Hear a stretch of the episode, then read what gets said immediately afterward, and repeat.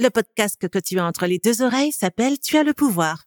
Le podcast Tu as le pouvoir aide les nanas trop gentilles qui veulent s'affirmer dans leur relation, à oser parler sans avoir peur du jugement des autres et à communiquer avec assurance, confiance et sur un pied d'égalité afin qu'elles se sentent pleinement légitimes et respectées. Un mardi sur deux, Sophia Andrea, coach en estime de soi, décrypte pour toi les mécanismes de la confiance en toi pour t'aider à surmonter tes blocages mentaux et arrêter d'être trop gentil. Sophia te dévoile les stratégies, les techniques et les tactiques puissantes dont tu as cruellement besoin pour parvenir à t'affranchir de ta peur du regard des autres et te sentir légitime. S'affirmer est une compétence. Toi aussi, tu as le pouvoir de la maîtriser.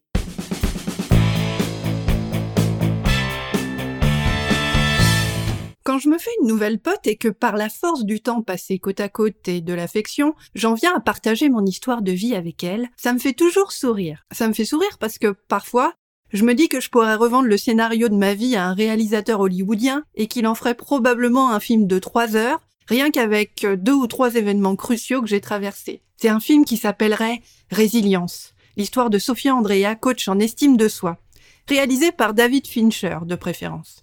Tu sais, c'est le réalisateur de Fight Club. Aujourd'hui, je te propose un épisode du podcast Tu as le pouvoir un petit peu différent de ce que je partage avec toi d'habitude.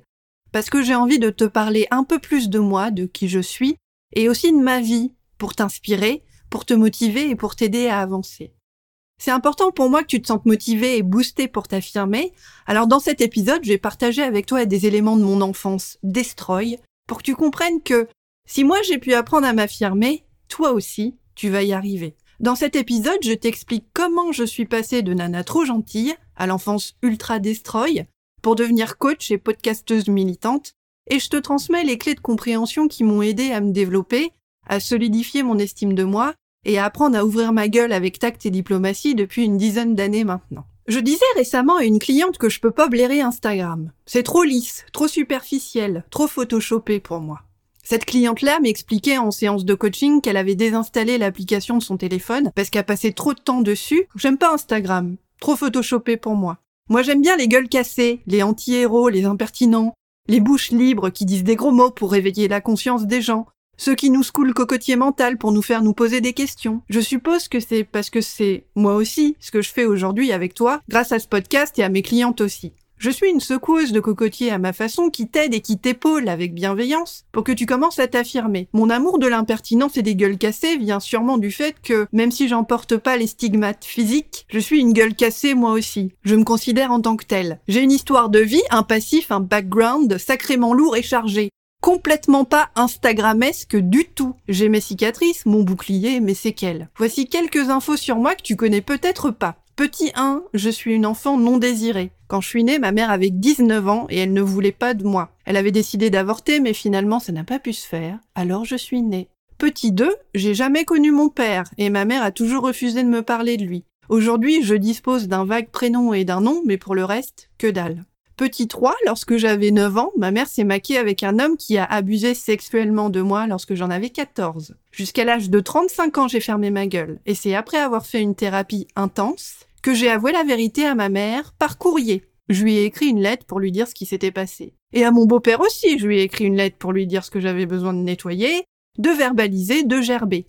À ce jour, aucun d'entre eux ne m'a répondu.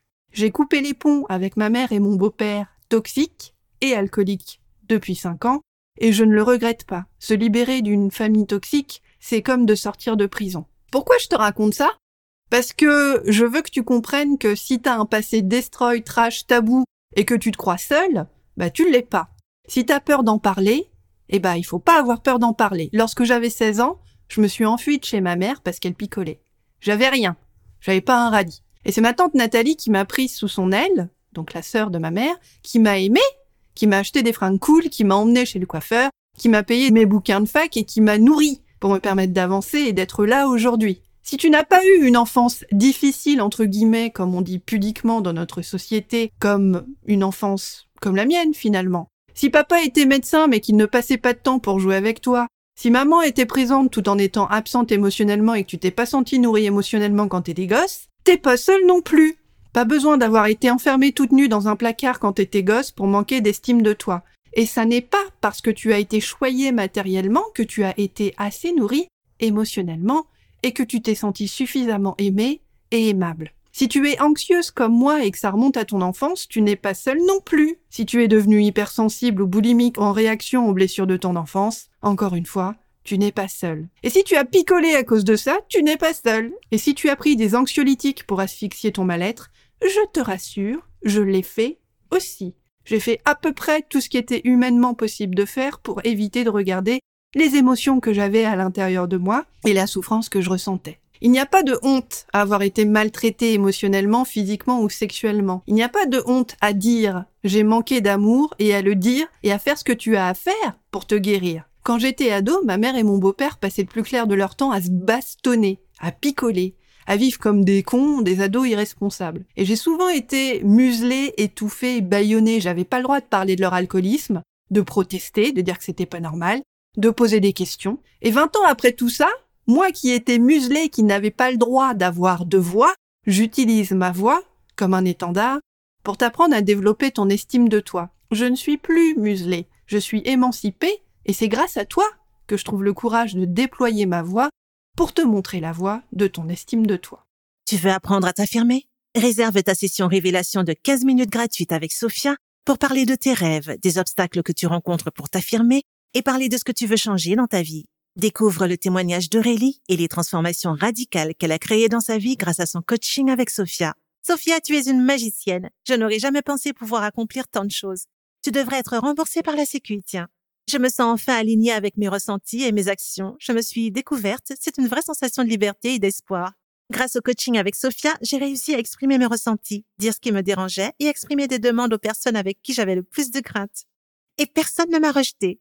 Je recommande Sophia pour sa disponibilité et son soutien hyper personnalisé et actif sur les situations que nous rencontrons, mais aussi son dynamisme, son entrain, la joie de vivre qu'elle dégage, ainsi que son côté bienveillant et protecteur. Ça m'a vraiment mise en confiance pour faire appel à elle et m'a fait avancer si vite.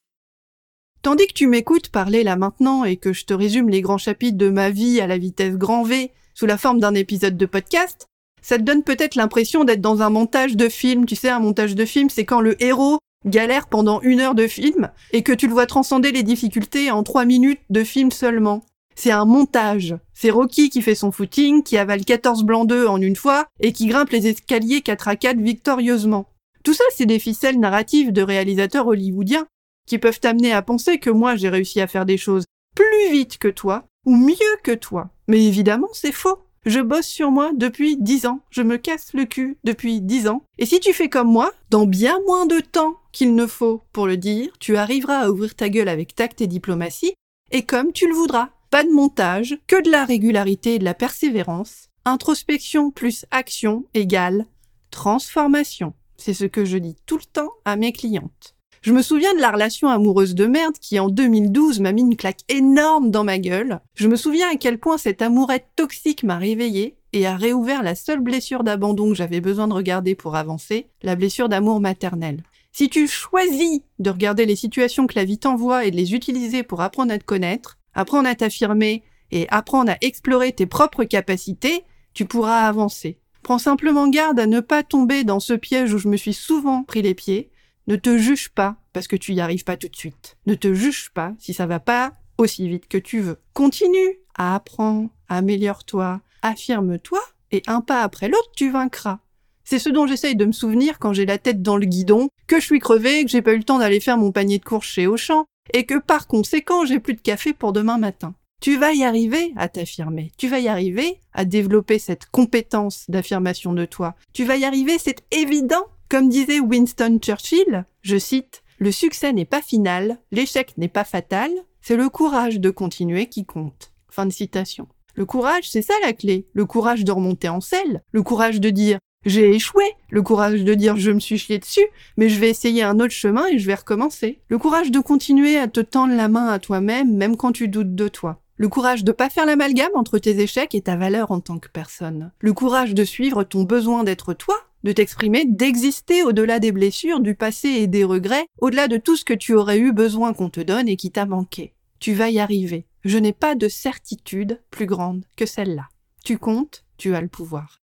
Tu viens d'écouter le podcast Tu as le pouvoir. S'affirmer est une compétence. Toi aussi, tu as le pouvoir de la maîtriser. Inscris-toi à l'adresse www.tuaslepouvoir.com pour profiter d'une myriade de ressources et d'événements gratuits qui t'aideront à ouvrir ta gueule avec tact et diplomatie.